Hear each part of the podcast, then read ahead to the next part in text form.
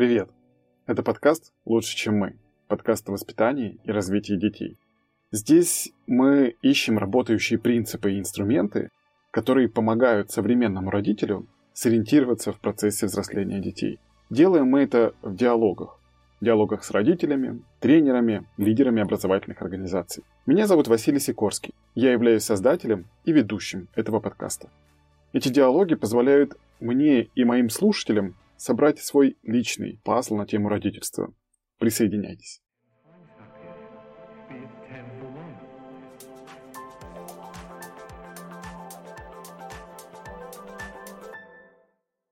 Друзья, привет! Это подкаст «Лучше, чем мы» и его автор Василий Сикорский. Сегодня у нас в гостях Дима Соголовский. Дима – выпускник Гарварда, около 30 лет уже живет э, на Манхэттене. В прошлом преподавал э, детям математику в обычной нью-йоркской школе, ну не только в обычной. В целом преподает математику и сейчас. Также занимается бизнесом, работал в Google разработчиком. Короче говоря, у Димы огромный букет. Дим, очень рад тебя видеть. Привет. А, привет, Вася. Слушай, начну с э, общих для всей Земли, общих, наверное, вопросов для всех стран.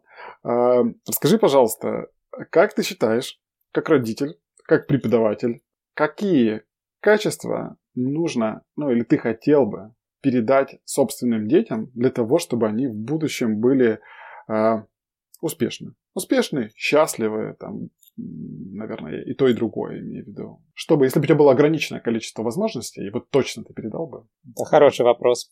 Ну, я бы, наверное, сказал доброта на первом месте. Думать, думать о других, помогать другим.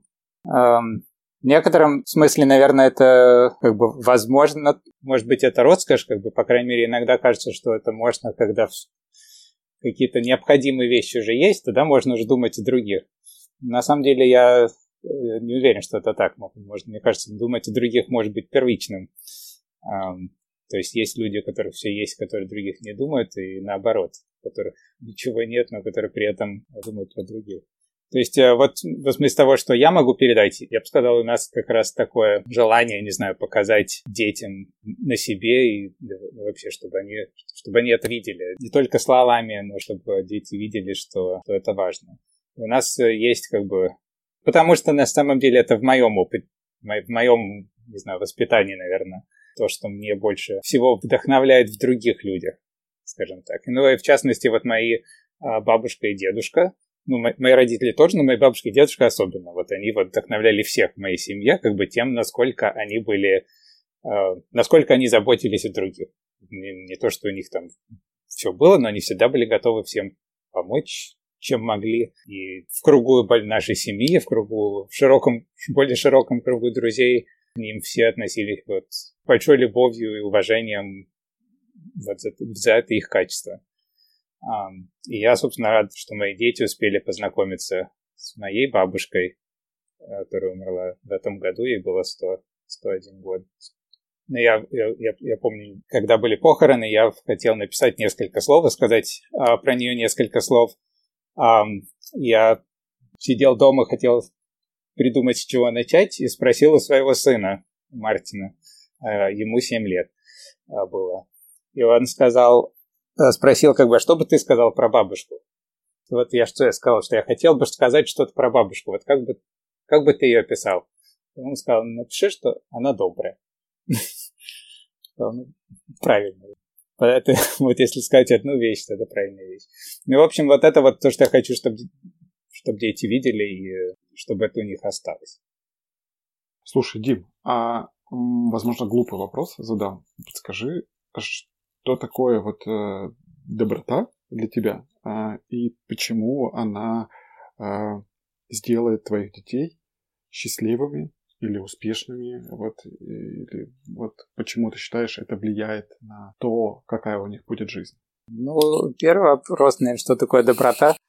Ну, мне кажется, в самом простом приближении это вот э, пословица как бы не делать другим то, что ты не хочешь, чтобы делали тебе. И наоборот, делать.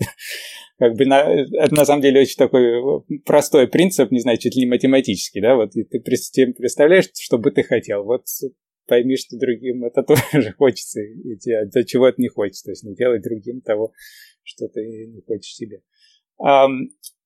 Но вот конкретные примеры я помню, когда а, моя, моя дочка была в, в садике. Мы как-то шли из садика домой, и э, шла с ней ее подружка. Э, не, под, не подружка, но девочка из садика. У девочки из садика был самокат, а у нас не было. Вот она шла с самокатом, а мы с вами шли рядом. И эта девочка сама по себе, она просто сказала, повернулась к Соне и сказала, хочешь немножко на моем самокате тоже прокатиться? А Соня очень хотела, она ничего не говорила про это. Девочка сама предложила. Ну, от Сони прокатилась, но никто ничего не сказал, но мы вот э, мы шли с Ирой вместе на тот день. Я помню, что мы вот когда уже с девочкой расстались, шли домой, говорили, что это же так здорово, вот мы бы хотели, чтобы наши дети также поступали бы. Я как бы рад чувствовать, что наши дети такие стали, ну, как бы так же поступать. Ну, не знаю, всегда ли они так поступают, наверное, нет, но, но в принципе они такое, такое поведение это считают положительным, как бы, отправить. То есть это в каком смысле удалось, мне кажется, нашим детям привить такое отношение. То есть вот просто думать о других, ты можешь, ты можешь догадаться, что другой человек хочет, кто там рядом с тобой, ему предложить что-то, или предложить помощь, или помочь, или просто что-то сделать. А, а с точки зрения того, насколько это сделает кого-то успешным или счастливым, я вообще не знаю, что успешным это может никого и не сделает, это я не знаю. А насчет счастливости тоже не знаю. А, потому что люди бывают счастливы, у которых все есть, бывают счастливы, у которых ничего нет, и ровно наоборот, бывают несчастные, у которых все есть.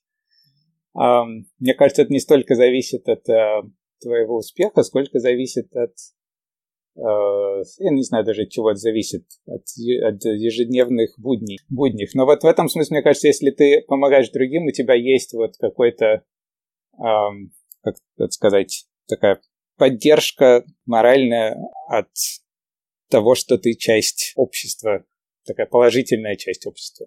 То есть, э, то есть есть какие-то другие люди, которые тебе благодарны, которым ты благодарен.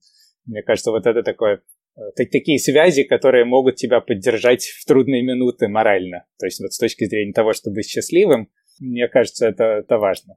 Откуда вообще берется, берется человеческое вот э, э, счастье? Как бы оно все очень связано с целью, ради чего ты вообще живешь и что ты делаешь. И это очень трудный вопрос философский. Но если ты помогаешь другим, это можно уже назвать само по себе целью, и, это помогает иметь такую цель. Да-да, я сразу же извинился за вопрос, который может такой чересчур абстрактно выглядеть и, может быть, даже так наивно. А, вот. Но хотел, да, услышать, как ты видишь э, вот, доброту и ее, ну, условно, прикладную сторону а, доброты. Она может цинично звучать, прикладная сторона доброты. Ну, я сам лично, знаешь, какой-то период у меня сложные отношения с добротой. Вот сейчас я считаю, как бы, ну, наверное, я всегда считал, э, что доброта это хорошо, но в какие-то моменты до какого-то возраста я не понимал, что такое доброта. Мне казалось, что доброта это скорее такая прерогатива сильных. То есть, если ты сильный, то ты можешь быть добрым. А если ты слабый, а, то доброта это некая такая какая-то, она может криво трактоваться или вообще как бы, там как-то ты не можешь себе позволить доброту. Вот. А сейчас я там сильно спокойнее, как бы более взвешенно все это отношусь. И, может быть, там ну, не вывожу вообще в такие плоскости. Но когда ты, знаешь, там подросток, вот, не знаю, по крайней мере, вот в моем детстве оно как-то, ну, то есть сложно было такой очевидной добродетелью это назвать. То есть книжно, да, но вот как бы в прикладном, вот вы, не знаю, в вашем окружении, в моем окружении, а, ну, перечисляя позитивные качества там, того или иного человека, доброта не супер котировалась. Вот, в детстве в моем, повторюсь, э, опять-таки. Сейчас я хочу, чтобы она была в моих детях, но я как взрослый хочу, и я ее могу понимать, вижу в ней там прелесть ту, которую ты говоришь, и силы, которые в ней есть. А когда ты подросток, вот мне было тогда, ну, как бы не очевидно, в чем сила доброты и почему она является добродетелью. Ну да, я как бы тоже говорю со своего места сейчас, не помню, как... А, не сильно сейчас задумывался, как я это воспринимал как подросток. То есть быть умным круто, да, даже в подростковом возрасте быть круто, ну, как бы это там котируется, зависит от твоего окружения и все такое. Быть добрым непонятно. Вот для меня было такое. Там, вот он классный, потому что если я, я с ним дружу, потому что он добрый. Верно, это хорошо. Мне кажется, в детстве это скорее как бы отсутствие ну, быть не до, не доброты, как бы. А, то есть часто бывают дети, которые там задираются, отбирают игрушки там в маленьком возрасте, в постаршем возрасте тоже. И на самом деле, когда выбираешь с кем дружить, то выбираешь дружить с кем-то, кто к тебе, по крайней мере, хорошо относится но я всегда предпочитал дружить с кем-то, кто ко всем хорошо относится. Ну, как бы ни у кого не отбирает игрушки, не только у меня, грубо говоря. То есть это все все-таки приятнее люди. Я, кстати, должен сказать, что вот здесь э, дети наши ходят в школу, публичную школу в Нью-Йорке, и в этой школе есть э, такая философия, скажем так, которую они называют э, kind and gentle, KNG, сокращенно, то есть это, это часто упоминается. А, и это именно как бы на, на уровне школы, на, каждый, каждый учитель, как бы, а, оно поддерживается словами, поддерживается какими-то примерами, то, что дети, учителя, вот, дети, взрослые, все друг к другу относятся вот как kind and gentle. И э, в каком-то смысле, когда мы только это увидели, это какие-то как каждое слово в каждой школе, может сказать, пустые слова придумывают, но вот в этой школе наш, моя дочь там была еще сколько, 9 лет назад прошла всю школу, сейчас мой сын там, и нам на самом деле это очень нравится. То есть там реально дети, реально дети относятся друг к другу добрее, чем я помню из школы. То есть там нету драк практически, там нету конфликтов. Э, вот. Э, ну или может быть, не нету, но их, но их мало. Вот то, что буллинг в школах бывает сейчас. За счет чего это происходит, на твой взгляд? Ну вот за счет того, что, что, что вот эта философия, она не просто как бы, что некоторые родители своих детей так учат, а что вся школа, в общем, считает это ценностью, главной ценностью. На, в начальных классах, по крайней мере, вот эта школа начальных классов, это, это э, выделяется как качество, которое положительное качество, к которому все должны стремиться. Да, да, я, я понял, и просто скорее думаю, как это можно а, протранслировать на уровень детей. То есть вот, окей, мы такие а, взрослые сели и написали, что kind and gentle это прям здорово. И вот думаю, в чем это может, а, как это протранслировать на детей, чтобы они приняли это, не просто услышали, а приняли. Ну, я, э, я, я не знаю точно, они, они, они, они не устраивают на эту тему каких-то там, не знаю, And Gentle Workshop, такого ничего нет. Но когда они читают книжки там детям в школе, да, они обращают на это внимание. То есть они не, то есть в книжке там не, используется эта фраза, да, но они эту фразу, они спросят там, вот этот герой там, он был в этот момент kind and gentle, он не был, то дети подумают об этом. Ну и в, самой, и в самом классе, как бы, если кто-то, э, допустим, кого-то э, обидел, то есть там, там бывает, да, все равно это какие-то дети там делают что-то там, ну, совершенно противное, да, э, а, то это, ну, я не знаю, как бы, может, не, не знаю, сколько они это обсуждают, но, но, в общем, можно детям просто обратить их внимание, что вот что, что какие-то действия вот, по, по, дети могут подумать сами, и вот, и вот зная, что, что, что такое kind, что такое gentle, как бы вот это подходит или не подходит. Если не знаешь, что kind gentle это хорошо, то они уже могут посмотреть на любое... То есть, ну, это по сути как в книжке, что такое хорошо и что такое плохо. Просто, что если на это обращать внимание, то ребенок на это сам, в общем, может определить. Угу, угу. Ну, наверное, да, я думаю, это и в политике подбора преподавателей в том числе. То есть, если ты понимаешь, что для тебя это важно, то ты как бы так или иначе смотришь на это, подбирая да, сотрудников. Да, для школы это безусловно. И это, кстати, почему нам очень нравится эта школа, что там вот все преподаватели, они хорошо относятся и к детям, и к родителям, то есть там положительная атмосфера всегда. Расскажи, пожалуйста, вот если сделать э, до, э, ну, шаг назад, э, и твое поступление в ВУЗ, а, высший в колледж, э, как э, в Штатах называется. Расскажи, благодаря чему у тебя получилось, на твой взгляд, поступить а, в Гарвард, и э, ну, насколько это важно было для тебя в конечном итоге. Ну, то есть вот не будь, будь это не Гарвард, а другой какое-нибудь высшее учебное заведение насколько это было бы важно. Давай на первый вопрос сначала. То есть, почему вот у тебя получилось? Получается, ты приехал с девятого класса, если я правильно понимаю, начал учиться в американской школе, до этого ты учился в Украине, в Киеве, вот, и там получить с 9 класса. Вот расскажи, благодаря чему у тебя получилось поступить в Гарвард? Я попытаюсь ответить, хотя, конечно, формулы поступления в Гарвард, наверное, нету, но э, в Киеве я э, неплохо учился по математике. Э, я даже там последний год или два был в математической школе. Э, то есть у нас была там алгебра, допустим, по-моему, на этом закончилось мое образование в Киеве. Но это была алгебра на таком уровне, на восьмом классе, который здесь бывает там в десятом классе. И причем там больше требовали. То есть вот такие механические навыки, как там упрощать выражения алгебраические. Вот у меня уже была эта практика к концу восьмого класса, которая здесь э, дети не получают вообще. С них не требуется столько практики. А, но при этом мне не было большого интереса. Вот так. То есть у меня получалось, но меня никогда не, вдохнов... не вдохновляли в той школе. А когда я приехал сюда, это было в середине девятого класса, и, кстати, конец девятого класса я мое образование его не существовало, потому что меня записали в Ешиву, а, в которой а, ничего я не выучил. А, но к концу года ну, рассказали, как-то мы узнали про специализированную школу в Нью-Йорке. Там была возможность подать в них. Там есть специальный процесс для детей, которых не было в городе, там во время стандартного теста, и там есть еще один тест. И вот его я в итоге брал, и к нему я готовился. И благодаря тому, что математика у меня была вот для такого теста, математику написал хорошо, английский так себе, но для Бруклин Така хватило. Там есть несколько специализированных школ, Бруклин Так была третья из трех, но на нее мне хватило. Вот я попал в Бруклин Так благодаря математики киевской. А в Бруклинтеке оказалось, что да, вот математика мест, местная, она легкая. И там вот нашел меня преподаватель мат-команды. Сказал, вот приходи, посиди в классе. Там было пара классов, вот в одном из этих классов я сидел.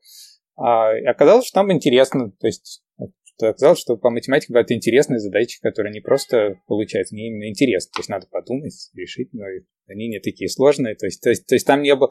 А, кстати, в Киеве когда-то меня даже послали на Олимпиаду, я на Олимпиаде ничего не решил, все было слишком сложно, я не знал, с чего начать, и, в общем, я тогда и не думал, что там, олимпиадная математика меня интересует, а здесь это было намного более доступно, более легкие задачи, то есть я их мог решить, и у меня получалось лучше, чем у других. А мат-команда, прости, Дим, мат-команда — это дети из разных классов, да, а, которые объединены там вот Хороший вопрос. На самом деле это бывает по-разному. Вот именно в Бруклин-Теке э, в те годы и до сих пор э, существует мат-команда э, как класс. Тогда это было вместо ланча. Вот в, в американских школах есть как бы весь день просто разбит на одинаковые там периоды по 40 минут или 40 там, с чем-то минут. И один из них э, ланч. Дети на это время уходят на ланч, у некоторых ланч в это время, у некоторых в это время. И в Бруклин Tech е расписание у каждого ребенка немножко индивидуальное, может быть. И если тебя интересует math команды, ты просто тебе ставят ланч там конкретно там в один из этих периодов, когда мат-команда встречается, и в этот период вместо того, чтобы идти на ланч, ты приходишь в класс мат-команды, достаешь свой там бутерброд, и, э, и, и там тебе преподают другую математику, не стандартные программы, а что-нибудь еще. И вот это то, что я имею в виду, то, что где, где меня, собственно, вдохновили, заинтересовали математикой. А как бы такое основание для нее, база у меня была из Киева еще. То есть, то есть навыки. А остальное, как бы на, на этом мне было уже лег, легче намного строить, достраивать, учить новое, и когда уже интересно, намного легче учить. И э, это мне помогло, безусловно, в городе, потому что в итоге я там участвовал в соревнованиях, я участвовал в соревнованиях от города, а, в командных соревнованиях, в индивидуальных. То есть я там не то, что был э, лучшим в городе, потому что была еще школа получше, где, где были очень сильные дети, которые там ну, то на очень высоком уровне. Но я был как бы не, сильно далеко от них, примерно на том же уровне. То есть в какой-то момент я был в, в команде от Нью-Йорка там на национальных соревнованиях. И И даже, по-моему, в какой-то из пару лет, и один из этих лет наша команда же занял первое место. То есть это, безусловно, помогло. Но я бы сказал, помогло еще пару вещей. Ну, я бы сказал, наверное, три вещи. Во-первых, отметки просто в школе. А, конечно, э, конечно, отметки учитываются. А, вот среднее арифметическое всех отметок, оно какую-то роль имеет. А, и я всегда очень старался хорошо учиться. Ну, это, наверное, как бы в семье как бы считалось, что учиться это важно. Я всегда старался все задания выполнять, там, выполнять получше и так далее. То есть я в Бруклин-Теке это продолжал. И, кстати, это довольно трудная школа, то есть много домашних заданий, надо сидеть по вечерам, но это все меня не сильно смущало, я сидел по вечерам, делал домашние задания, в общем, все успевал. И ну, вот... тебе интересно было, а? я так понимаю, да, ключевое? Тебе интересно было, я так понимаю, учиться? Ну, не все предметы одинаково интересные. То есть у меня, например, всегда не везло с учителями истории. То есть там были неинтересные предметы периодически, не потому что история неинтересна, это тоже я узнал со временем. А, то есть я всю жизнь думал, что история это очень скучный предмет, а, но со временем узнал, что мне просто не везло с преподавателями. А, но я при этом справлялся. То есть в итоге, когда к тому времени я заканчивал школу, у меня была средняя отметка там вторая по школе. Но этого недостаточно, скажем так, обычно для поступления в Гарвард. То есть для, для многих школ, э, вузов это может достаточно, для Гарварда нужно что-то еще, но что-то еще было в виде extracurricular занятий, внешкольных, дополнительных занятий. Дополнительно эти, кстати, в моем случае не были внешкольные, все было как бы на основе школы, я никуда не ходил на другие кружки. Но внутри школы в какой-то момент я... Э, у нас был математический журнал, типа школьный, и в какой-то год там я, меня пригласили что-то написать, а на следующий год, вот когда я был уже на последнем годе, в, как senior, да, 12 класс, э, не искали нового редактора, и я совершенно не собирался быть редактором, но никто не хотел быть редактором. И не знаю, кто-то на меня, видимо, сказал, ну, никто не хочет, так что ты должен. я, в общем, ну, хорошо. В итоге я был редактором школьного журнала по математике. Ну, это значит, что тебе надо там убедить каких-нибудь друзей, кто немножко знает математику, написать несколько там статей. Там кто-то написал там стихотворение, кто-то нарисовал картинку, а я сидел там в Word это все оформлял. Ну, в общем, такая редакторская работа, но а, на, когда подаешь в колледж, то это такая тебя не только опыт математики, но еще какой-то лидершип.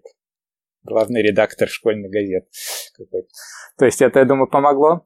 Ну и э, большой, э, большой мере может быть то, что я участвовал в так, э, вот в математике бывает research, э, бывает э, соревнования, вот когда задачки надо решать, а бывает еще research соревнования. И в Нью-Йорке существовала так называемая Math Fair, ярмарка математическая, когда ты пишешь какую-то работу, потом ты ее представляешь, и ты их отбирают, потом ты приходишь куда-то, ее представляешь свою работу, и судьи тебе дают баллы. Ну и на уровне вот такого Math Fair это обычно, это не то, что там Э, исследования какие-то передовые, но ты просто самостоятельно выучиваешь какую-то тему, которая там не стандартная школьная тема, а там что-нибудь рядом стоящее. Вот я пару, пару лет участвовал, а в последний год, благодаря моему преподавателю, меня подтолкнули участвовать в Westinghouse Science Talent Search.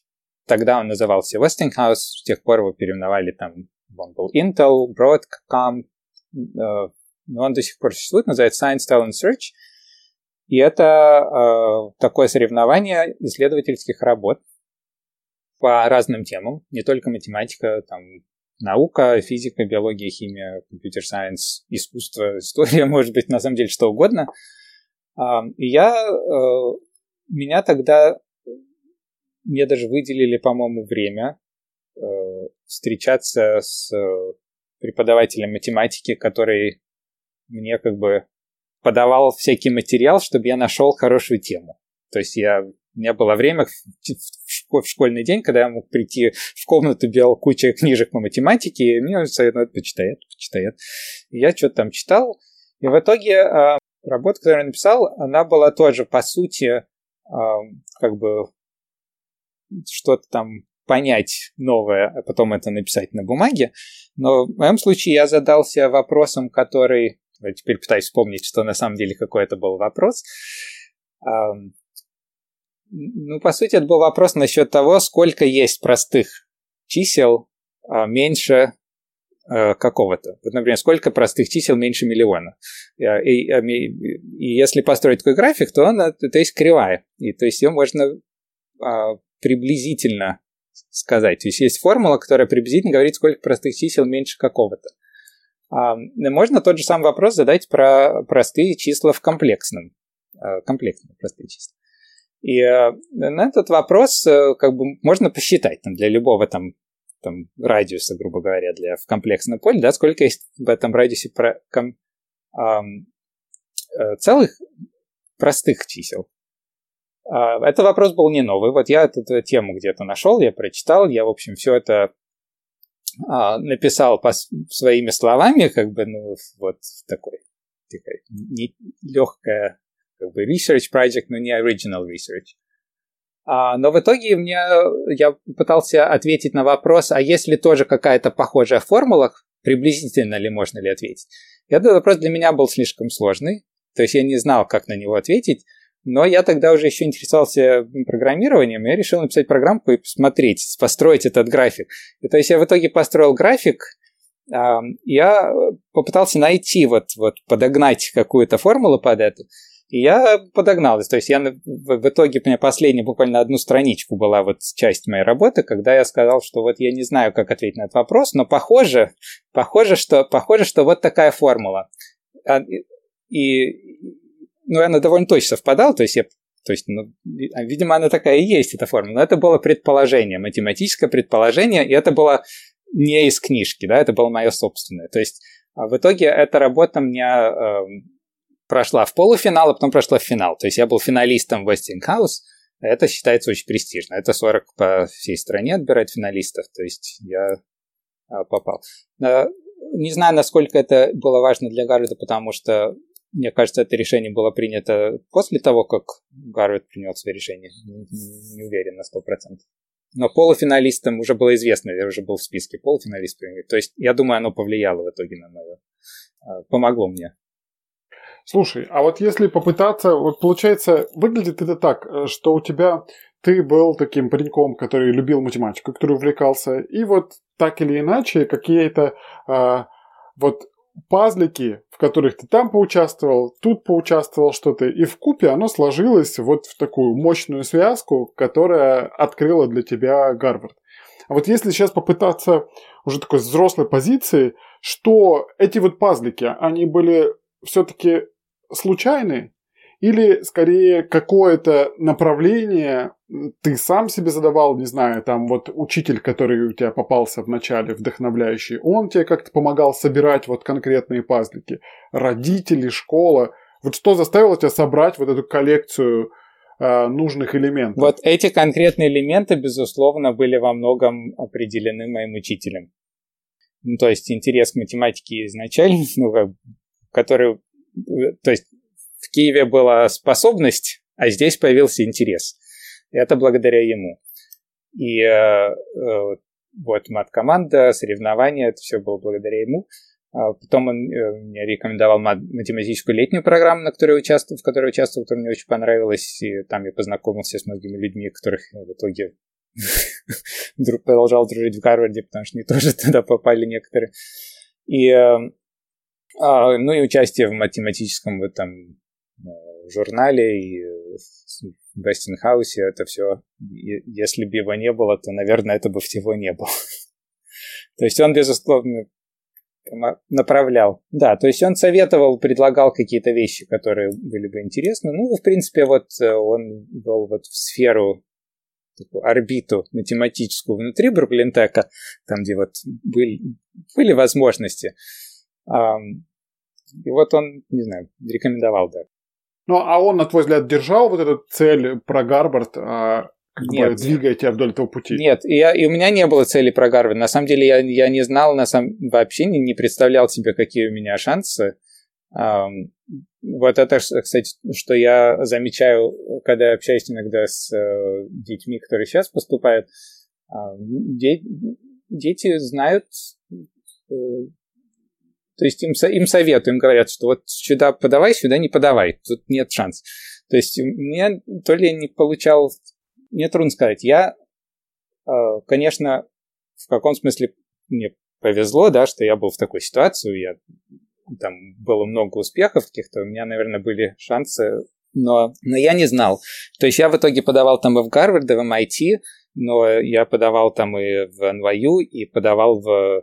То есть там не такая там не топ-10, но, но тоже хорош. Ну и вот и подавал в школы, которые совершенно как бы гарантировано поступление, да, в этом Бруклин колледж, э, в Сюни, там, э, State University Нью-Йоркский, там, куда в Сити колледже, куда, по сути, меня не могли не взять, потому что, да, собственно, всех берут. Вот. То есть я не знал, на самом деле, где в этом диапазоне, куда я попаду. А в итоге я оказалось, что я могу попасть куда угодно, но я этого не знал. То есть меня ни, ни, ни у кого не было такой цели, и никто не, не мог быть, быть уверен, что меня возьмут. Угу. Дим, а, слушай, вот сейчас не отпуская пока тему а, Гарварда и в целом а, поступления в колледж, а, вот на примере а, Сони, твоей дочки, э, расскажи про то, а, вот как сейчас у современного школьника а, выглядит путь поступления в вуз, который он хочет.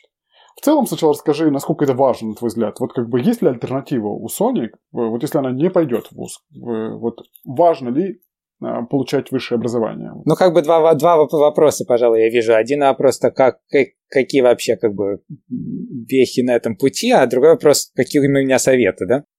Да, да, да, да. Ну, во-первых, я считаю, что образование это очень важно в современном обществе. Высшее образование очень важно. То есть вообще мы как, как человечество, мы, мы идем все, как бы с каждым годом оно становится важнее. Как бы все менее важное, э, не, менее, ну, все, все, все более важно как бы больше уметь, больше понимать э, наш мир. То есть важные специальности требуют большего образования. Формального образования. Вот как раз ну, вуз ведь все-таки это больше про формальное образование. А, хороший вопрос. Не, не, не буду говорить формально, неформально, а больше образования. Больше образования. Может быть, можно большему научиться, и не, не, когда не, не идешь в вуз. Но, но как бы как бы, как бы если там отступить там на пару сот лет назад, да, то можно, то были, было очень важно там, не знаю, уметь пахать землю, но для этого тебе надо образовываться в этом только, на самом деле этом не надо так много, так долго образовываться. А, а в том, что нужно сегодня, надо образовываться довольно долго, то есть много чего надо учить, намного больше лет надо, надо потратить. Um, то есть э, нету каких-то таких uh, коротких путей, когда ты можешь стать, не знаю, там, отличным программистом или отличным ученым, там, прослушав, там, не знаю, отсидев там все длинные выходные где-нибудь в каком-то а, буткемпе, недостаточно. Это много лет требуется, потому что много вот, человеческих достижений, да, которые тебе надо понять, потому что вот ушла вперед. Вот наши, не знаю, технологии, прогресс, там, медицина, все, все на свете требует, в общем, понимания более глубокого. Поэтому я считаю, в общем, образование очень важно, и чем дальше, тем становится важнее. А, а теперь насчет того, вот вуз или не вуз, ну, пока что, пока что, мне кажется, все-таки в, хороших вузах дают э, лучшее образование, пока что можно легче всего найти в хороших вузах. А, но это не, это уже не, не единственное место. То есть хорошие вузы, в частности, выкладывают свои, многие хорошие курсы в публичный доступ. Вот есть такой там Open Course Initiative, там это найти, можно от Гарварда, по-моему, есть бесплатные курсы онлайн.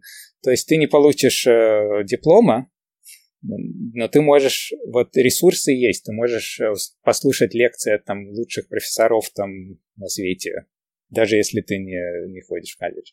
То есть в этом смысле, поэтому не, не хочу говорить, что там формальное образование это критично важно, Потому что хорошее образование, может быть, можно получить и, и не записываясь в ВУЗ. То есть я, я не знаю пока никого, кто так успешно бы стал так хорошо образованным человеком таким путем.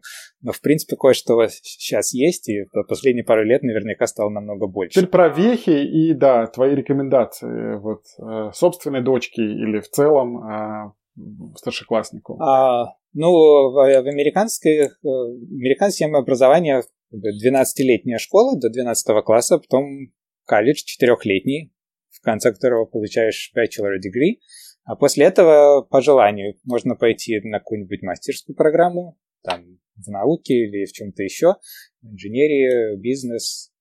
А можно пойти на PhD-программу. PhD обычно нужно только если тебя интересует академи- академия, то есть преподавать ну, или делать исследования в университетском контексте. То есть для работы PhD часто не, не нужно. А, а мастерская программа часто, да, помогает. Вот, чтобы получить большую зарплату. PhD не всегда.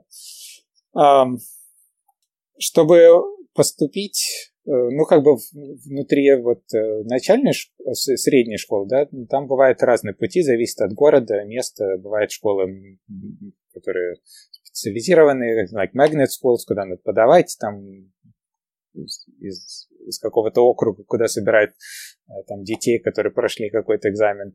А, а чаще всего дети ходят в районную школу, но вот в Нью-Йорке э, high school с 9 по 12 класс, в последнее время они не по району. То есть ты, любой ребенок может пойти в любую школу.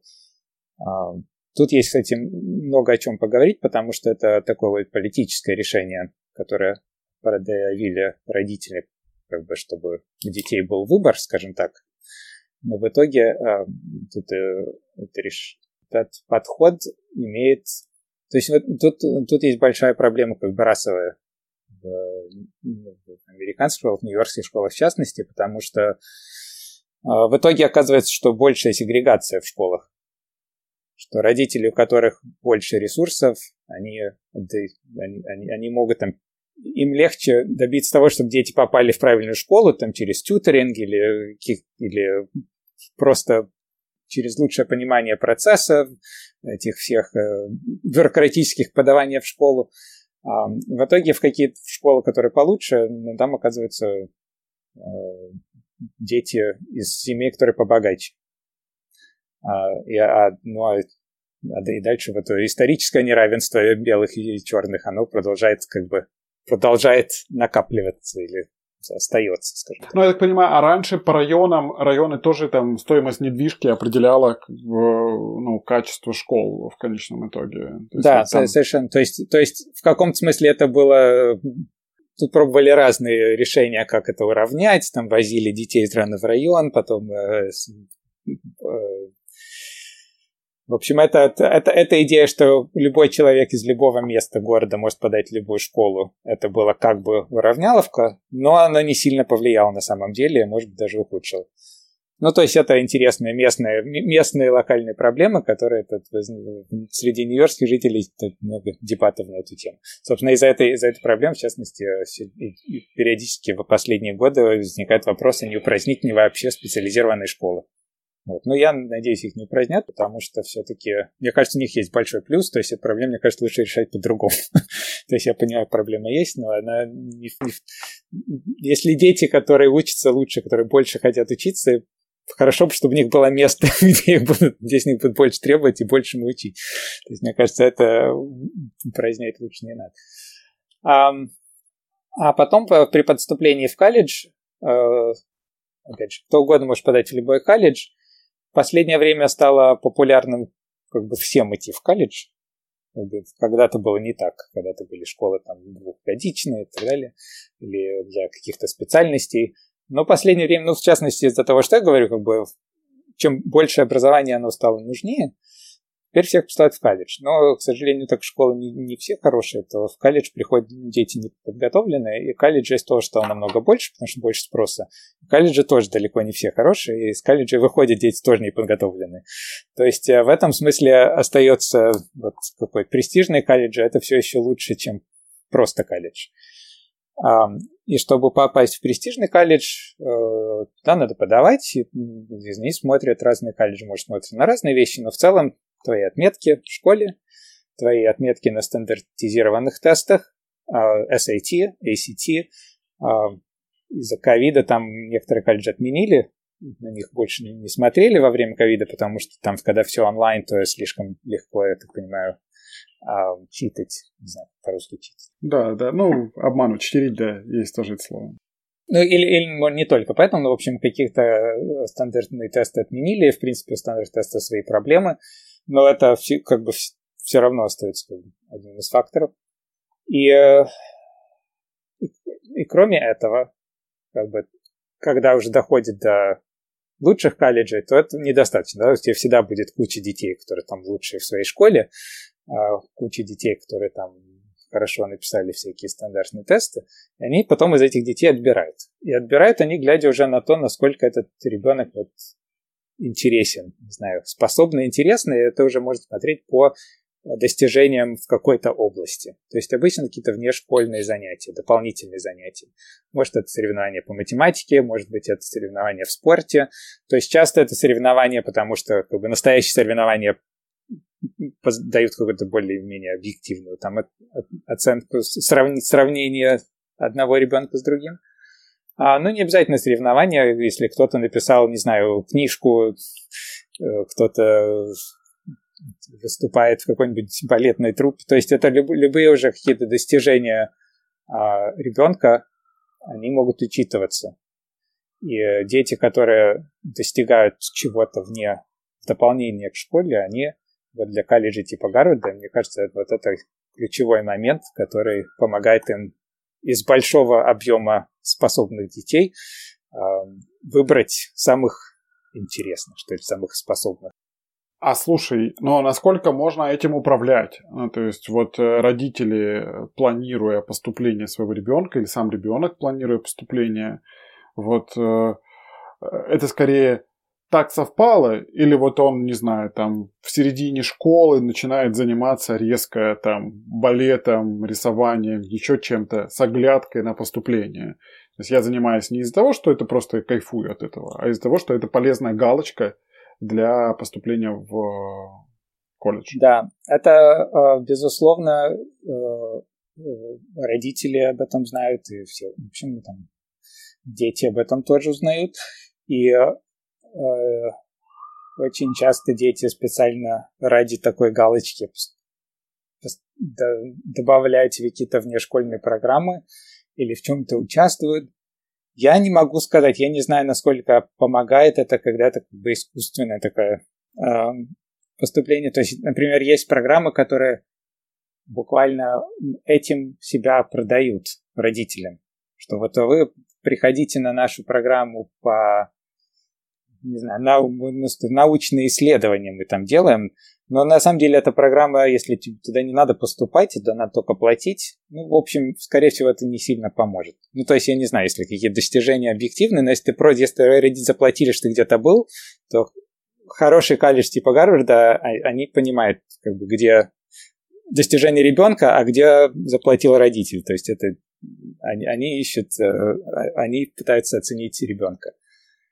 Так что теперь да, время для совета. Вот, вот совет я хочу сказать, как бы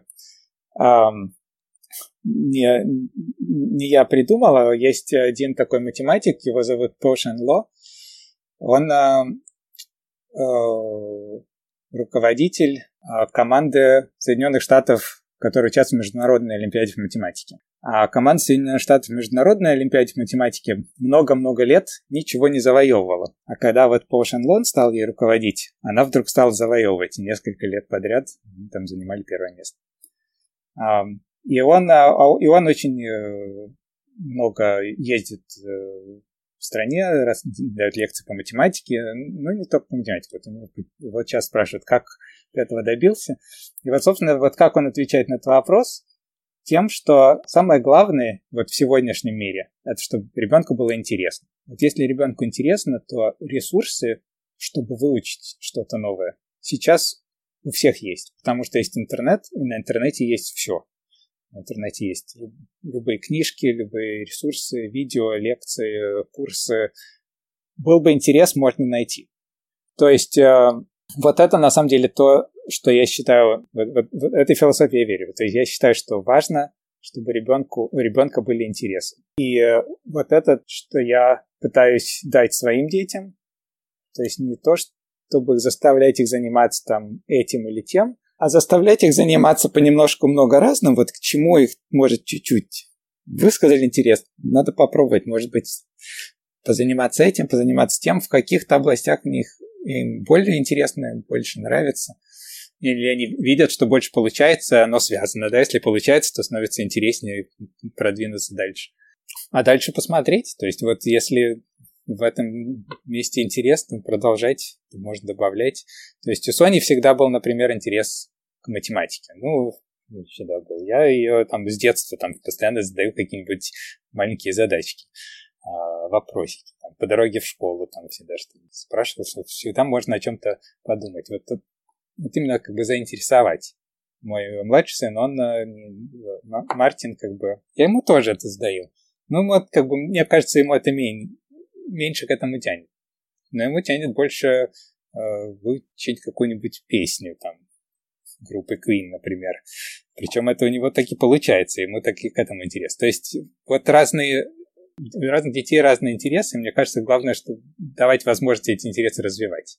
Когда уже доходит ближе к колледжу, да, хорошо бы, чтобы эти интересы развить до такого уровня, чтобы колледж заметил, чем твой ребенок выделяется среди других.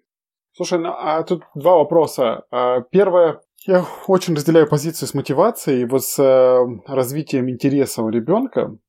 Э, ты говоришь, ну, твой рецепт такой, э, давать много возможностей и просто внимательно наблюдать то, чем, э, что ребенку действительно интересно, а дальше поддерживать этот интерес. Эта стратегия, она имеет определенные риски, ну, для меня лично, субъективно, а, состоящие в том, что ребенок а, условно хватает по верхам то, что вот до первой работы, ну знаешь, там я попробовал это, попробовал это, а вот где нужно уже глубже э, нырять, и где прям требуется какая-то высокая конкуренция работа, вот он может такой дать заднюю и сказать, слушай, мне уже не интересно, пойду я попробую что-нибудь другое, где нет вот этой вот интенсивной конкуренции какой-то, или что-то, ну, или там, не знаю, тяжести определенной, потому что мне хочется, чтобы это просто было про фан а не про работу.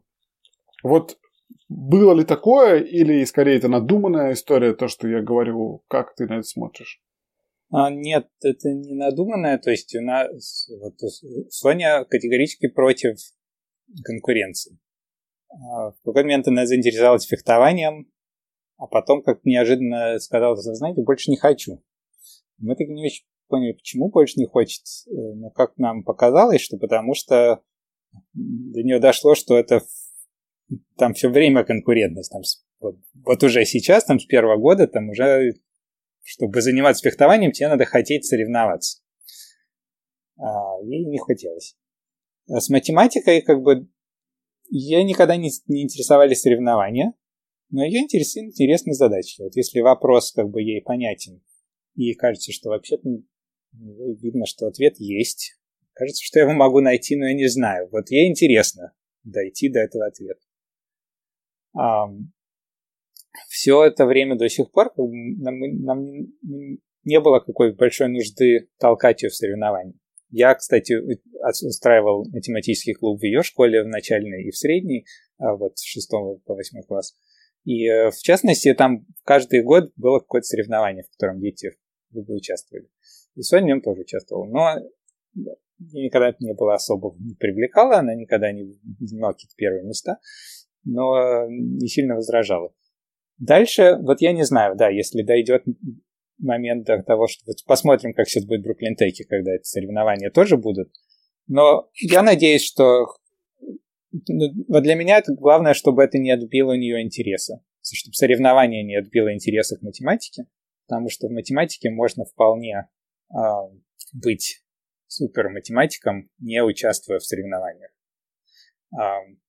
Может быть, труднее будет показать это в колледже, но это поживем увидим. Но я могу сказать, что в Гарварде у меня а, был а, приятель, которого я знал из Вестингхауза. А в Вестингхаузе в тот год, когда я подавал свою работу, была было несколько работ по математике, там, не знаю, может, пять, да, еще из 40. И э, номер один, вот, вы, победитель Васенхазова в этом году, была, была работа по математике. И вот этот парень, он а, пошел в Гарвард, и, то есть мы были уже знакомы, то есть мы дружили. А, но до, вот в Вестингхаузе он участвовал, это как бы research работа. А до, а кроме этого, вот есть куча всяких соревнований по Америке. Я, честно говоря, не знаю, участвовал ли он в них. Может быть, участвовал, но вот я помню, что вот в Гарварде он, его не интересовали вот все эти соревнования. Я так понимаю, что его и в, и в школе вот не соревнования его не интересовали.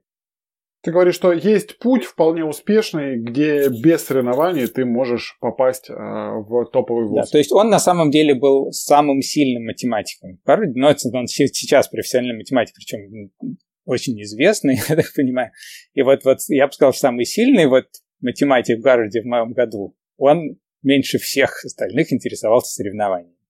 То есть соревнования это не важно, конкуренция это не... То есть не то, что не важно, это не... Э, не обязательно. И нет необходимости, да. Можно...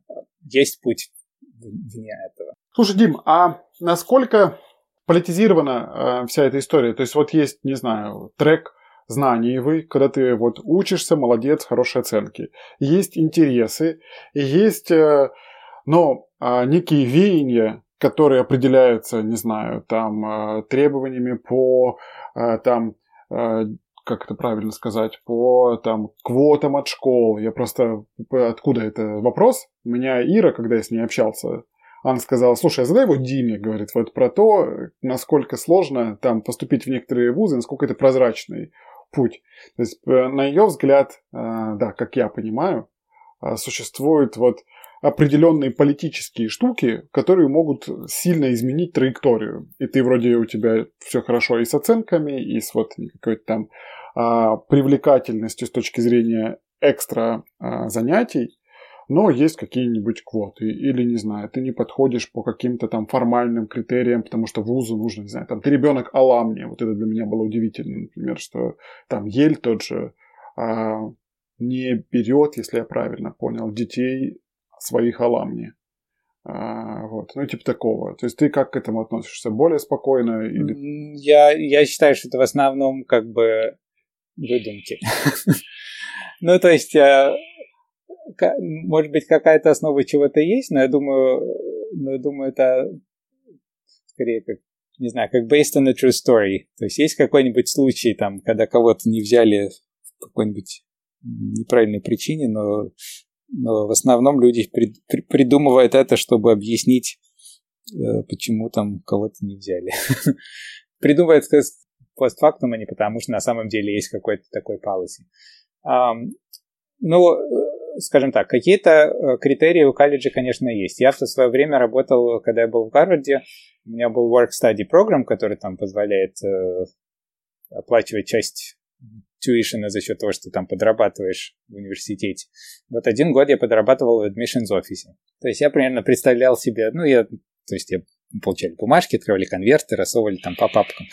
Но я представлял, какие стадии этого процесса существуют и, и, и, что вообще там подается. То есть там всегда в кайф подается как бы стандартный application.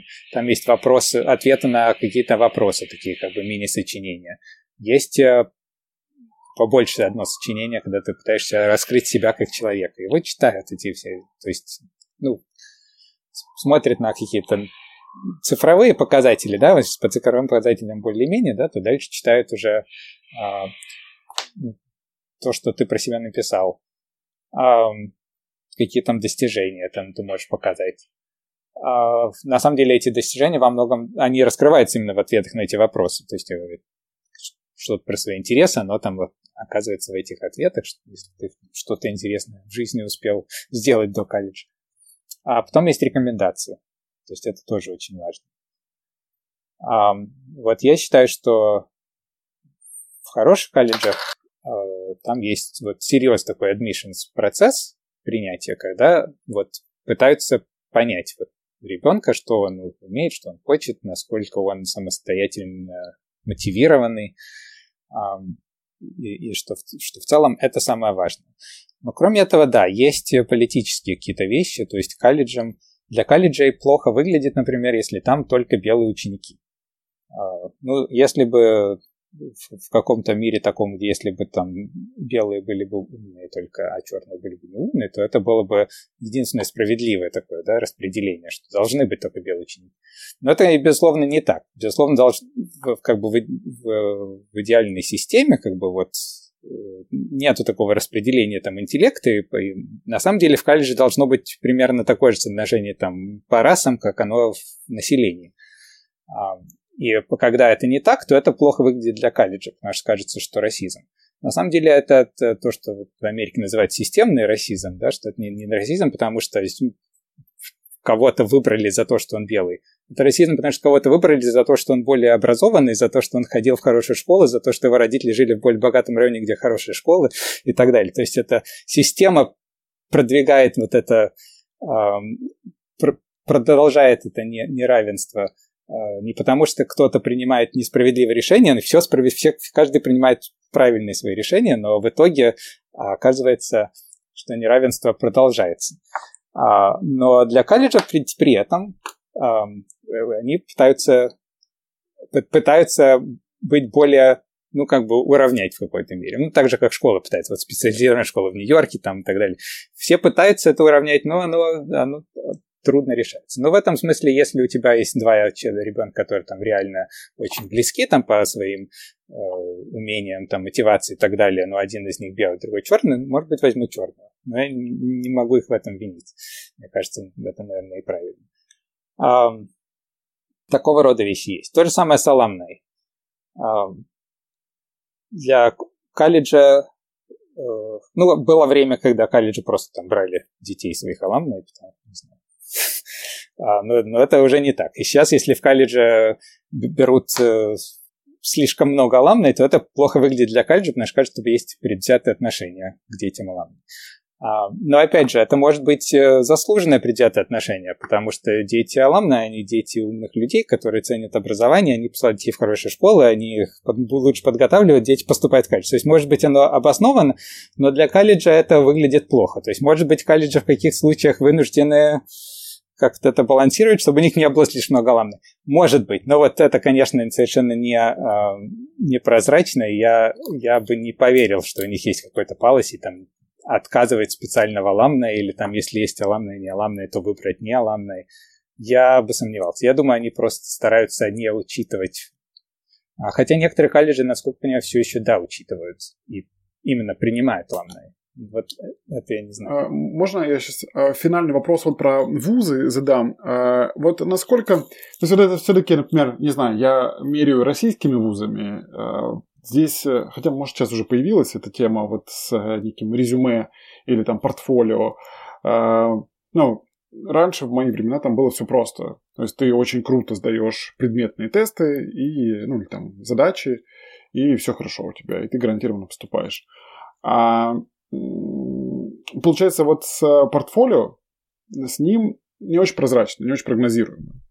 И вот вопрос э, тебе, как родителю, ну, точнее, как э, человеку вот там над системой, насколько критично, вот, не знаю, Соня будет претендовать, условно, в топ-10 там вузов, колледжей, а, и вот, не знаю, не оценят, они по каким-то причинам посчитают, что она там, ее портфолио недостаточное и она попадет не в топ-10, не знаю, а в топ-50 вузов американских. Насколько это а, значимо с точки зрения влияния на ее будущее, на твой взгляд? Хороший вопрос.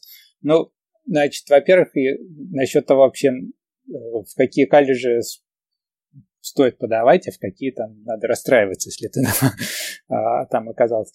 А, вообще сейчас, мне кажется, очень намного больше стало колледжей, и, э, конечно, есть, наверное, много, в которых образование очень хорошее.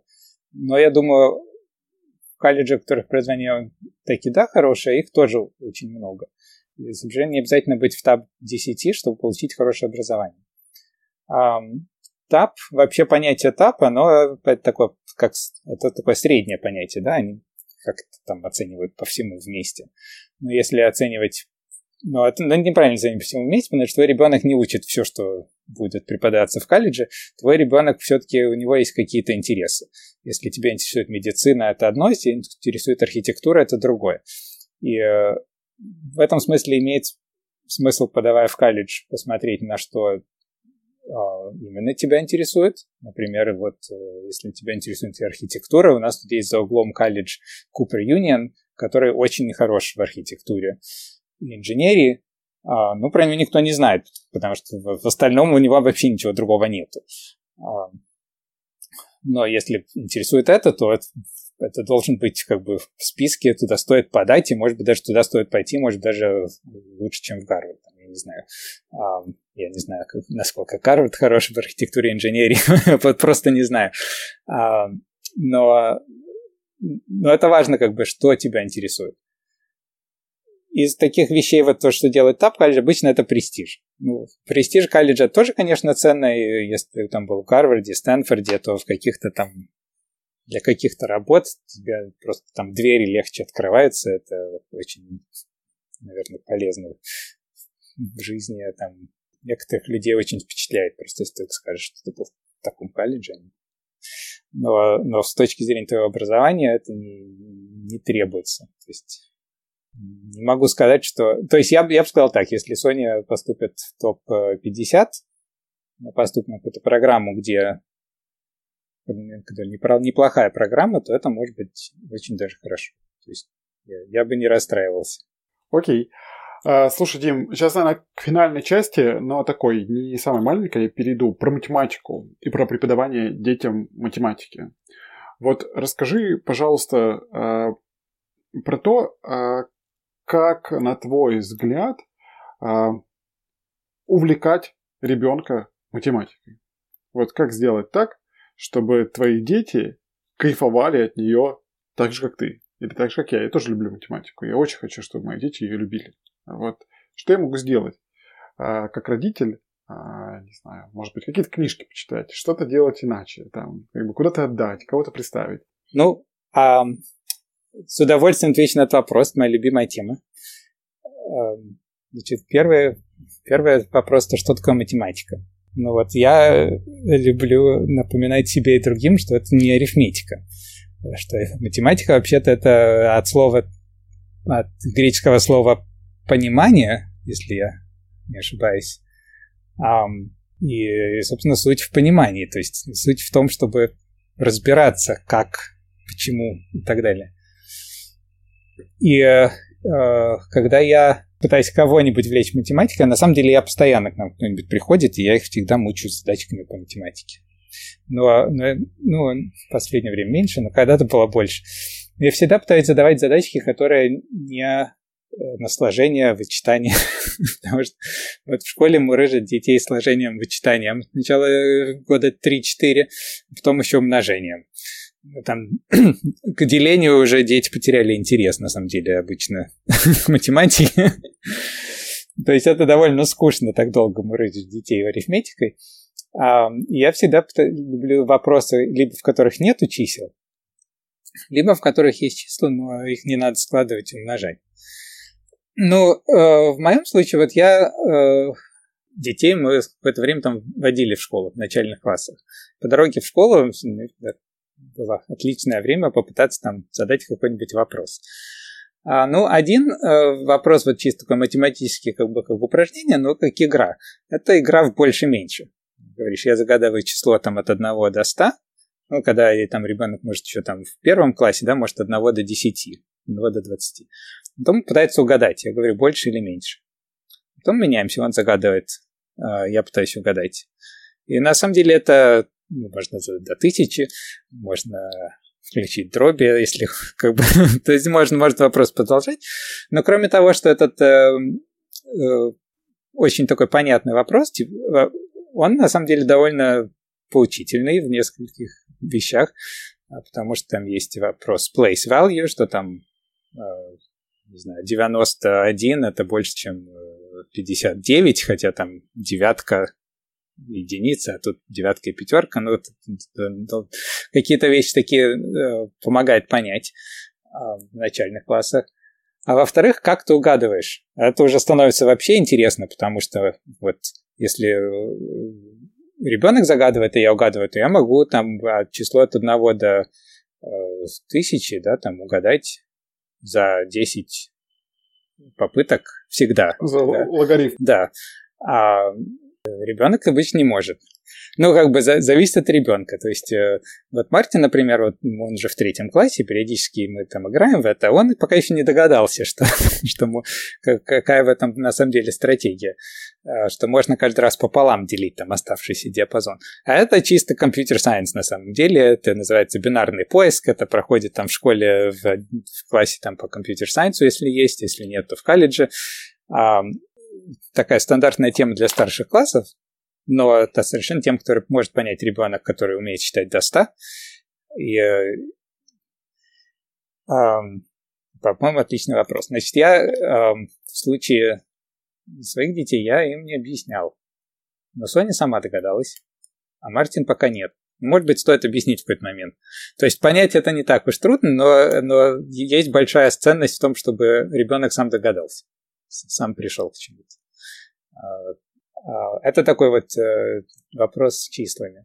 Потом мне, э, опять же, э, это даже больше такой челлендж, сложность, когда ребенок, ребенка не так сильно тянет к математике.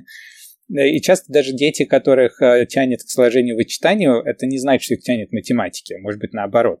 То есть вот именно, чтобы заинтересовать как бы думанием, как бы, мы не знаю, упражнение для головы.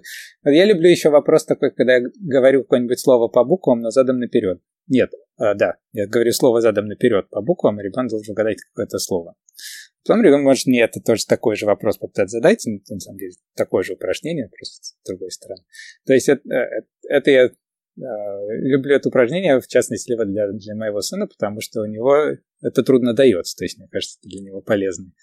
А так, а, а кроме этого, это любые как бы вопросы по математике, которые не на, не на арифметику.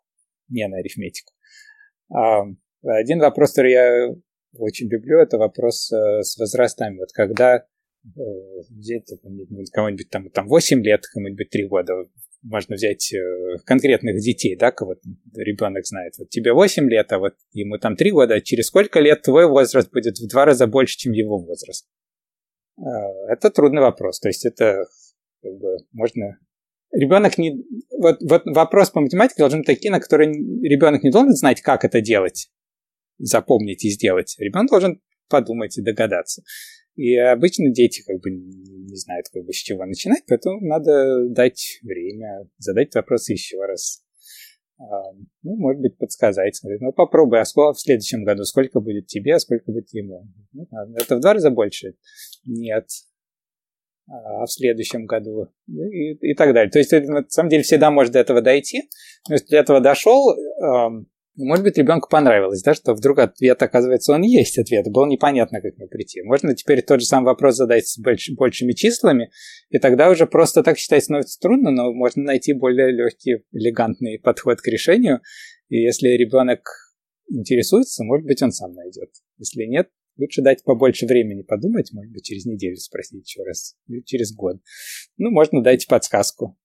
А, когда ребенок там доходит до более старшего класса, может дать тот же самый вопрос, но сказать, что возраста у тебя там не, не, не, не там 5 и 15, а А и Б. То есть это уже, это уже алгебра, это уже как бы другой уровень немножко понимания задачи. А, в принципе, вопросов а, таких нетривиальных по математике есть очень много. Откуда их черпать, эти вопросы? Откуда их черпать? Ну, у меня много ресурсов, которые я собирал в свое время, и э, я не могу сказать, что они как-то хорошо организованы. По-русски есть книжка, малыш... книжка такая «Малыши и математика», может быть, ты знаешь. Ну, какие-то какие вопросы оттуда черпал. Звонкин, по-моему, да? Звонкин, да.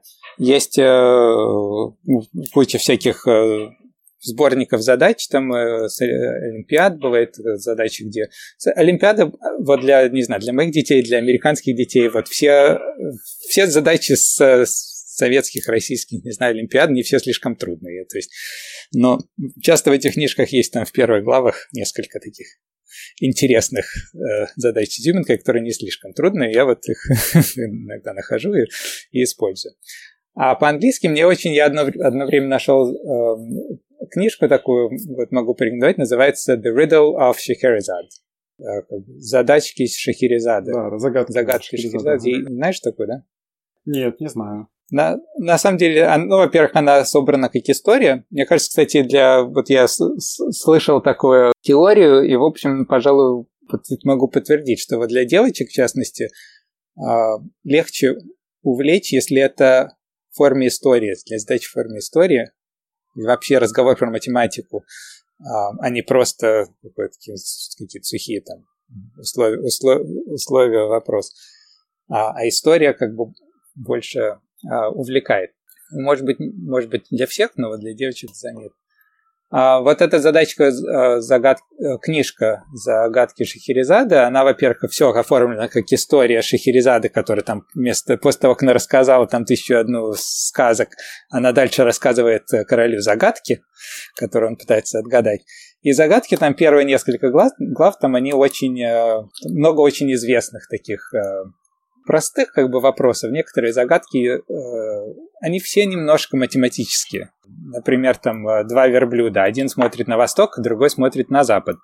Как они могут друг друга увидеть, не поворачивая головы, там, не видя отражений?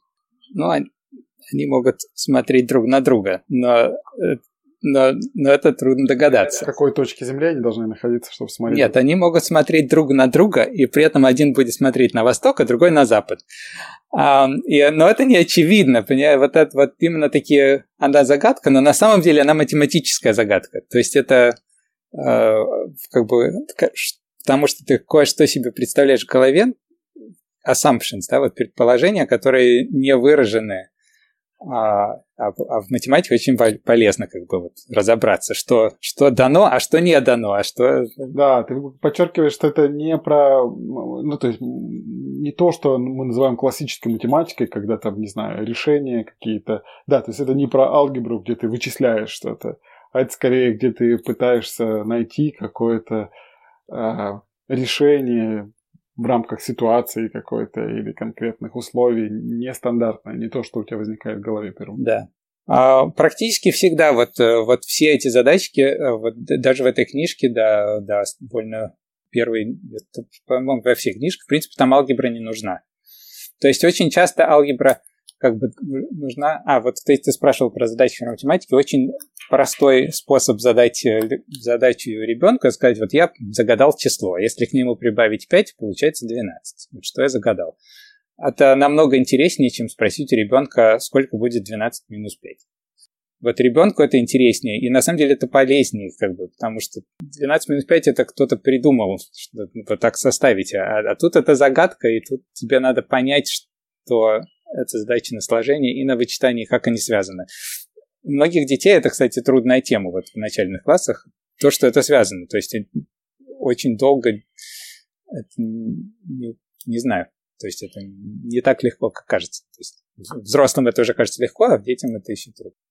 Да, а скажи, пожалуйста, вот на твой взгляд, существуют ли дети, не способные к математике? Ну вот я могу по своим детям сказать, что они, они сильно разные. Вот э, для Sony это так, вот, вот эта связка между там, что плюс 5 будет 12 и что будет 12 минус 5, эта связка была очевидна в раннем возрасте. Для Мартина он в третьем классе уже для него все не очевидно. То есть я могу ему спросить сначала, сколько будет 12 минус 5, а потом спросить, сколько плюс 5 будет 12, и он начнет думать. То есть он еще для него, то есть он знает, он уже это проходил в школе, но оно не так естественно ему дается. Но при этом а, некоторые вещи он очень даже хорошо догадывается. Просто у него голова работает по-другому.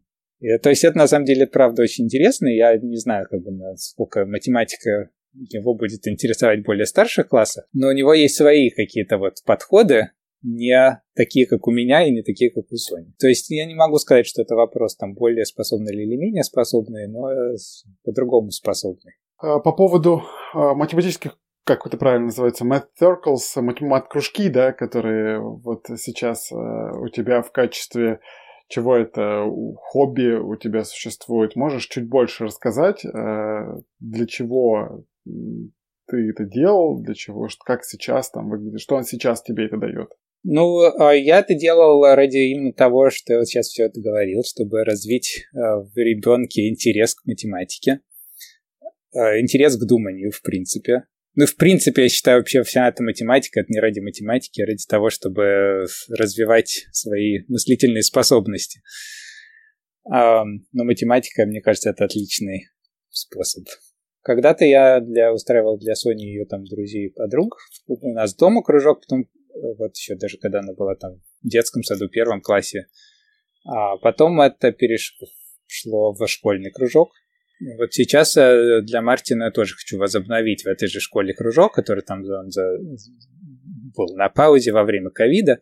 Хочу возобновить кружок. Значит, с моей точки зрения, я э, продолжаю как бы желать того, чтобы кружок был главным образом ради мотивации, чтобы показать детям интересную математику, чтобы им было интересно, чтобы они хотели, чтобы задавать такие вопросы, которые им хочется решить самим причем. А не просто научить там каким-то, не знаю, э, тому, что будет в школьной программе на следующий год. Не, не идти быстрее, а заинтересовать. Вот заинтересовать чем-то необычным, интересным. Я всегда показываю в кружке по математике, например, картинки фракталов там э, красочные. Просто чтобы дети осознавали, что математика это не только числа. Какие-то картинки, знаешь, вот э, Эшера, например, там, где какие-то рыбки и птички, которые там э, заполняют пространство между одним картинкой, заполняют другими картинками. Но вот это тоже математика, и это тоже э, не похоже на числа.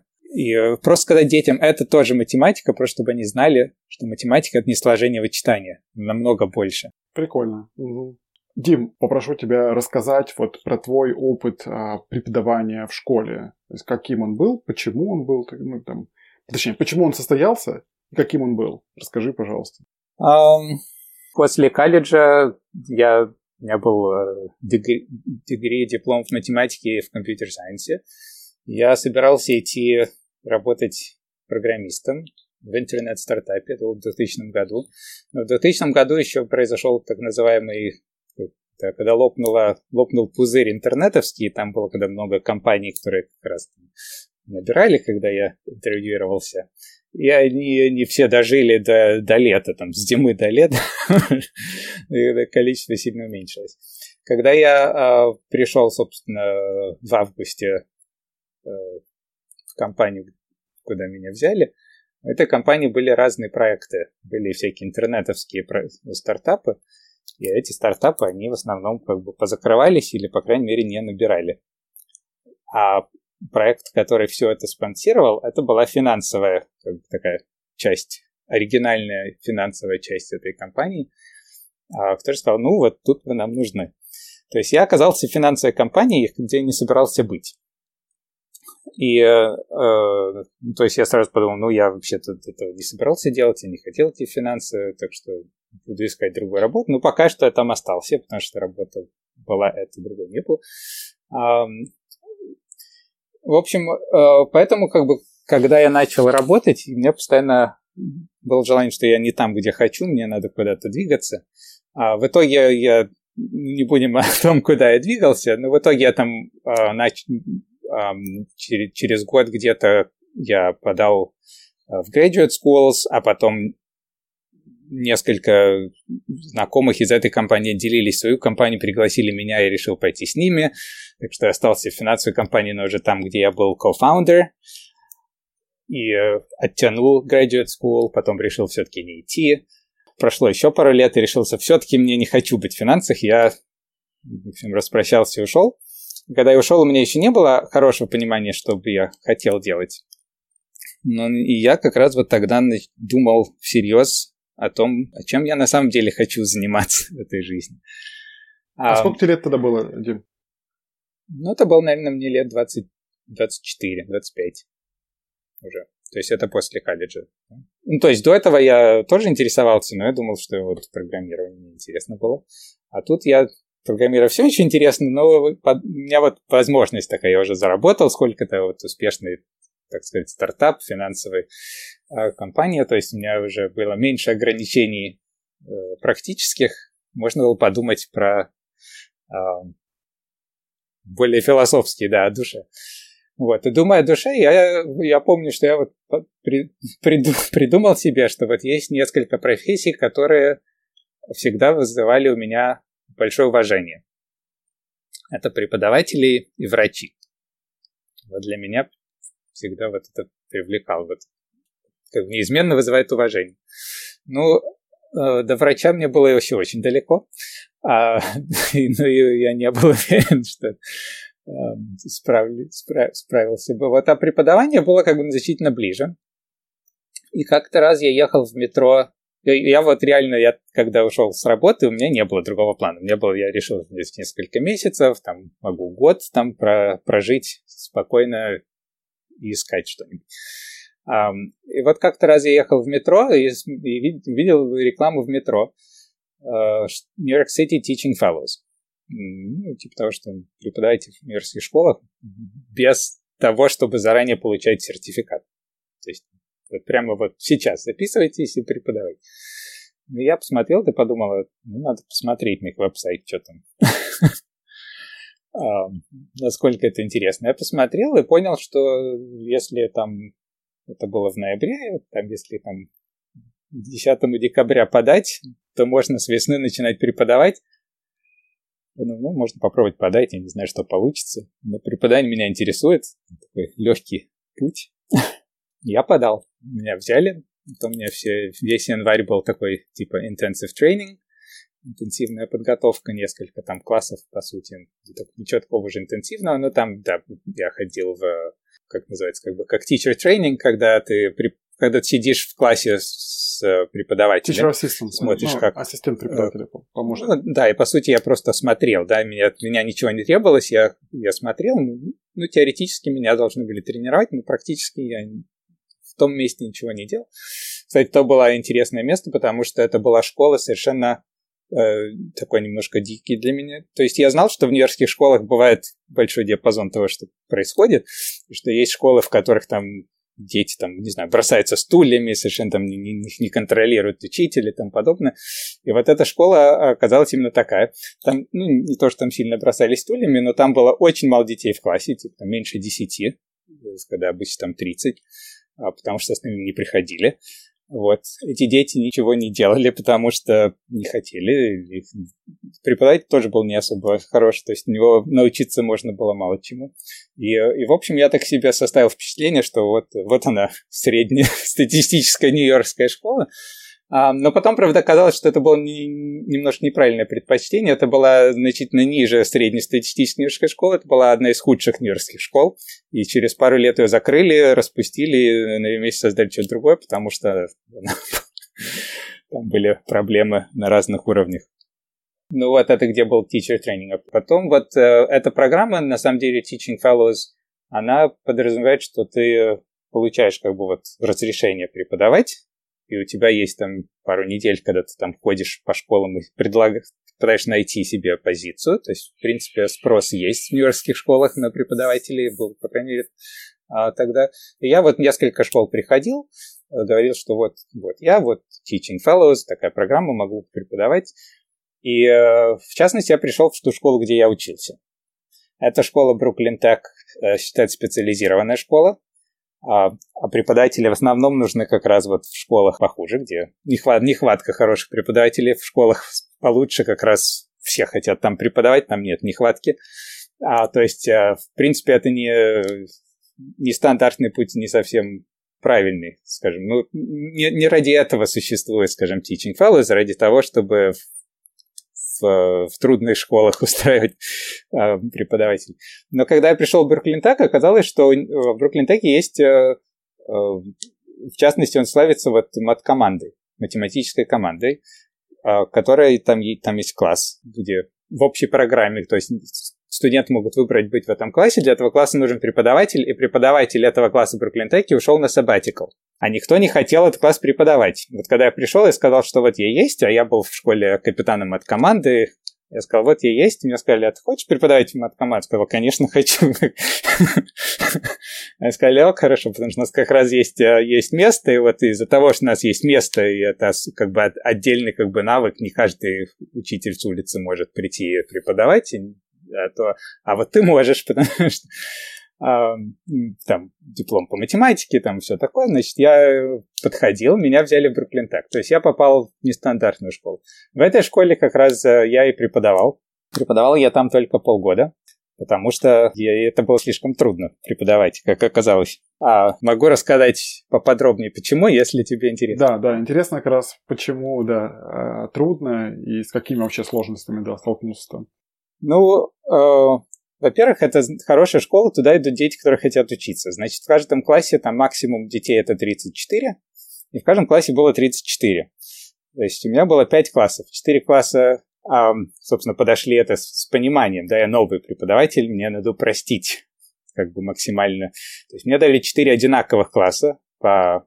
А, тогда там называлось это Algebra and Trigonometry, сейчас называется Algebra 2. В общем, а, класс по алгебре, который обычно в 11 классе, вот в предпоследнем классе американской школы. А тогда, в общем, в основном у меня были 11-классники. И вот их было 34 умножить на 4, то есть много людей. Плюс у меня был класс по мат-команде.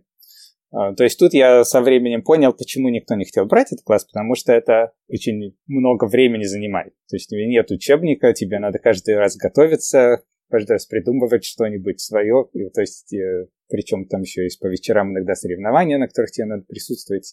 То есть это просто занимает ему времени отдельный, больше, чем стандартный класс. То есть даже для мат-команды, вот когда готовишься, тебе, ты будет, тебе надо давать какую-то задачку нетривиальную. Чтобы дать задачку нетривиальную, ее надо сначала понимать, как ее решить. И чтобы понять, как ее решить, ну, собственно, не знаю, может быть, бывают разные подходы, но я ее сначала пытался сам решить, чтобы ну, представлять себе, какие там пути о чем можно подумать, и куда... ну, в общем, чтобы, чтобы иметь немножко опыта. Но проблема, что когда ты выбираешь, у тебя много задач, ты пытаешься это решить, понимаешь, что это не решилось. Вот я на там, полчаса думал, и что-то не, не решается, надо выбрать задачку попроще. А, но в итоге очень много времени уходит на решение задачек по математике, а времени и так мало. А, вот, то есть это занимает очень много времени. А со всеми остальными классами много времени, потому что даешь там задания, их делают, даже тебе их сдают, тебе их надо проверять, и тебе каждый день вот эти 100, 40, там, не знаю, этих заданий, которые надо проверять. А когда экзамены какие-то, то тоже там, как каждый экзамен довольно длинный, их тоже 140 занимает очень много времени.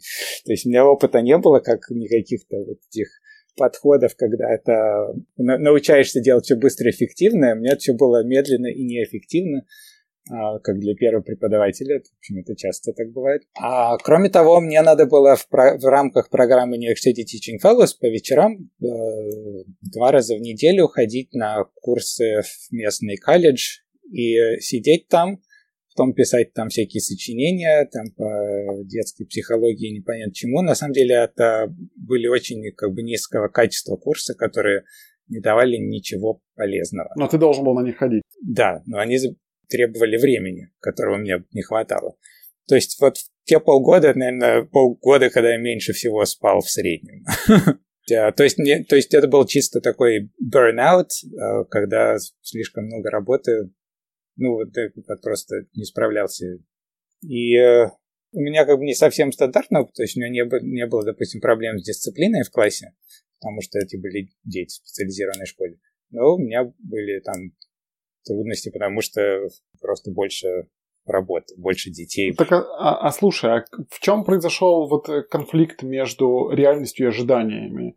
То есть тебе, тебе казалось, что сильно больше доля вот именно где ты того, где ты в явном виде рассказываешь, преподаешь, даешь какие-то задачи, и сильно меньше вот домашней работы, которую тебе приходилось делать. То есть почему тебе на берегу а, казалось, что это классная штука, которая тебе будет нравиться, а в итоге она оказалась не такой? То есть ты недооценил объем работы, которую нужно было делать вне школы, или как? Нет, она мне нравилась. А, я не могу сказать, что я чего-то недооценил я, пожалуй, знал, что это будет трудно. Э, но я, наверное, немножко недооценил, насколько это будет трудно, но с другой стороны, даже не могу сказать. То есть, даже если бы я прекрасно знал, насколько будет трудно, я бы все равно, наверное, хотел проверить, что все-таки некоторые справляются. И я бы, может быть, тоже справился бы. Когда семестр закончился, я еще не знал, что я не вернусь. Но там были дополнительные факторы, которые меня в итоге как бы толкали в другом направлении.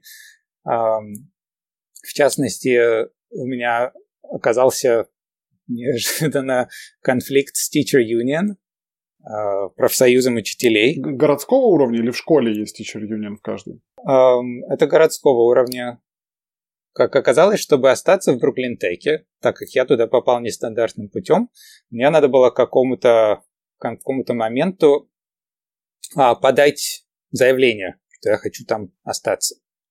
По правилам, это, это правило как бы не э, департамента образования, а правило профсоюза. И это правило профсоюза, мне про него сказали вот через неделю после этой даты. То есть я из-за этого не подал. Когда мне сказали, я подал, и мне сказали, подал слишком поздно. Я подал там еще потом э, э, опил на апелляцию. Я даже ходил встречаться там с кем-то, сказали, ничего не знаю, подал слишком поздно. Um, то есть в итоге, когда к концу семестра у меня не было позиции в Бруклин-Теке, мне надо было бы ходить в другие школы, искать место в, новом, в другом месте. А, то есть это один минус. Причем, причем, опять же, это если бы я мог бы в итоге остаться бы в Бруклин-Теке, скорее всего, если бы было достаточно мотивации, да, потому что мне надо было получить место. В другом месте, например, в Бруклин-Теке могла бы запросто открыться позиция, там сотни учителей, очень большая школа, всегда кто-нибудь там retired, у них всегда может в последний момент оказаться, что кто-то нужен, и меня бы, может быть, бы взяли. Но я этого всего не знал, и вот, это, вот такого рода пробивание меня никогда не привлекало. Это одно. Потом мне надо было продолжать брать эти курсы по педагогике. Ну, это даже не, не могу сказать педагогике. Вот, вот, вот что в Америке очень плохо, что курсы для учителей, они очень низкого качества в среднем. То есть есть несколько вот известных школ, там Columbia Teachers College, который считается там качественным, и там такие реально, я думаю, более а, хороший уровень. Но вот через Teaching Fellows не был конкретно там местный колледж, через который я должен был брать эти курсы. И когда закончился семестр, мне надо было записаться на какие-то продолжить, продолжать какие-то курсы летом.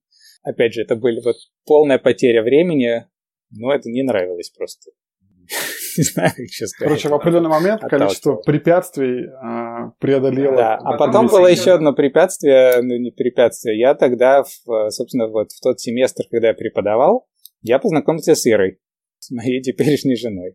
Э, и, собственно, мое преподавание этому помогло, потому что у нее тоже, видимо, было уважение к этой, к этой профессии. И вот когда мы уже мы познакомились, уже уважение уже есть, можно больше не преподавать. То есть, да, а. продажа совершилась, да. А, но, не, но нет, но она на самом деле вот, вот к концу весны она должна была уехать обратно в Россию, и неизвестно было насколько. Я хотел бы иметь возможность туда ездить, но вот когда ты преподаешь, у тебя совершенно нет никакой гибкости в твоих отпусках. А, то есть я подумал, ну это тоже минус. Ну, в общем, в итоге, в итоге от всего, ну, я подумал, что Работа трудная, гибкости нет, а хочется, там, работы тоже пока нет, то есть надо все равно преподавать в какие-то другие места, там, другие школы. Но решил, заодно подам-ка я еще в какие-нибудь э, интересные места программирования, тогда был ну, очень э, хорошим местом считалось Google, и в Нью-Йорке открылся офис, и я подал в Google. Начало учебного меня еще не взяли, но я уже как бы, вроде как положительно шел процесс, я решил, что буду, буду попробую пере, поменять специально обратно на Google. Ну, конечно, с точки зрения того, ну вот с тех пор я опять программирую, вот с тех пор я, собственно, занимаюсь в основном программированием, а, ну, кроме сейчас. И э, по сравнению с преподаванием это намного легче. Сидишь целый день перед компьютером, а когда рабочий день заканчиваешься, ты можешь, не, тебя не, нет еще там три часа работы домашней, которые надо делать или больше. Как работа, это проще. Любопытно скорее, а, какой рецепт выживания в школе, ну вот на твой взгляд, вот кто те, кто остаются, по каким образом у них получается а, в итоге при всей этой нагрузке, которую ты описал, ну, продолжать какой-то длительный период преподавать в школе. То есть, что нужно изменить, что нужно, как к этому относиться, не знаю, как повысить свою эффективность. Я не знаю, про что эта история. Или нужно просто забить на качество того, что ты даешь? А, ну, скажем так, если бы меня мне не светил там Google, может, я бы и остался. Да, то есть не было альтернатив. То есть а, один вопрос-то, что, что оттягивает преподавателей. И, конечно, очень большой фактор в Америке это то, что человек, у которого есть э, вот серьезные навыки там, в математике, в чем, в чем бы то ни было, он может зарабатывать вот запросто там, в два раза больше, в четыре раза больше, чем преподаватель в школе. Вот, вот преподаватель в школе, сколько ты там не преподавать, вот ты не, не дойдешь до той зарплаты, которую можешь получать в Гугле. Что если есть вот вариант, да, или финансовой компании в Нью-Йорке, то всегда вот финансовое давление, уйти из преподавания, оно есть. Только если у тебя недостаточно вот если ты не можешь найти такую работу, ну тогда преподавать. То есть это большой минус для вот, э, американской системы образования, что учителей как бы не, учителям не доплачивают. Угу. Для любой, мне кажется, система образования, это не американская, это, мне кажется, любая. Да, ну вот мне кажется, в Советском Союзе это был значительно меньший фактор. Тогда не была айтишка так развитая. Может быть, поэтому, да, но, но вот даже ну, я, я не, не знаю подробностей, но я так понимаю, что вот если ты был там силен в математике, то работа преподавателем, это было не, не, не было там в два раза меньше зарплаты, чем другая работа. Это было намного более соизмеримо. Ну, наверное, да. В целом уровень зарплат был такой. А амплитуда была не такая большая. Ну да, и, ну и вообще, да, да, вот ни IT-индустрии еще, по сути, не было, ни финансовая индустрия. Ну, это, может, специфически для Нью-Йорка, но все равно. А, то есть это один фактор. Потом э, система э, вот этих программ, которые толкают как можно больше людей в преподавание, параллельно просто вот берите еще курсы тут по вечерам. Ну, вот это большой э, минус для тех, кто, кто туда идет. Там реально, э, то есть я далеко не единственный, кто испытал такой burnout. Э, я не помню, какие там числа, но там чуть ли не, не 20% только в итоге остаются учителями через несколько лет. То есть там очень большой процент, может не 20, 30, ну не знаю, то есть очень большой процент эм, выходит как бы из программы и не заканчивает ее, потому что она получается в самый трудный момент для учителей, вот первый год-два, вместо того, чтобы облегчить, она усложняет этот процесс. То есть для новых преподавателей я бы рекомендовал получить там, что надо, сертификат там и так далее заранее, как бы как часть образования колледжного, мастерской программы и так далее, а потом идти преподавать, а не делать это параллельно. Ну, а остальное зависит от того, в каком ты месте. То есть некоторые школы имеют достаточно не знаю, гибкость, что новым преподавателям могут дать там уменьшенную нагрузку. Тебя могут дать там не 5 классов стандартных, а, а тебе могут дать там 2 класса, а еще там 2 класса ты сидишь у кого-то в классе и помогаешь, а, и учишься сам, или, или вообще первый семестр только сидишь и учишься, и разных преподавателей пытаешься набраться опыта, и преподаешь там и иногда, да, какие-то уроки ведешь, получаешь фидбэк и так далее. А, то есть получается, для школы стоит денег, но если в школе есть такое, такая опция, то а, тогда намного легче как бы дойти до того уровня, когда преподавание уже не так тяжело. То есть у меня как бы, что мне было тяжело? Меня было тяжело, что я не знал, меня не было еще вот навыков, чтобы с этой нагрузкой легко справиться. То есть у меня были, кстати, что мне помогало, что у меня были знакомые преподаватели, с которыми я мог посоветоваться. Но совета не всегда достаточно. И даже чтобы посоветоваться, тоже надо время. Я, в итоге мне там советовали посидеть в классах у других учителей, и это делал. И это тоже занимает время. Но потом все равно учишься на своих ошибках.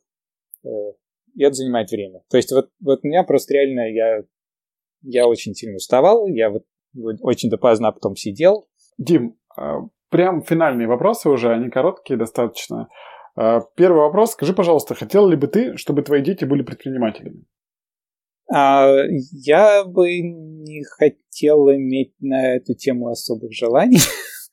Мне кажется, для... Я не знаю, это не, не должно быть моим предпочтением.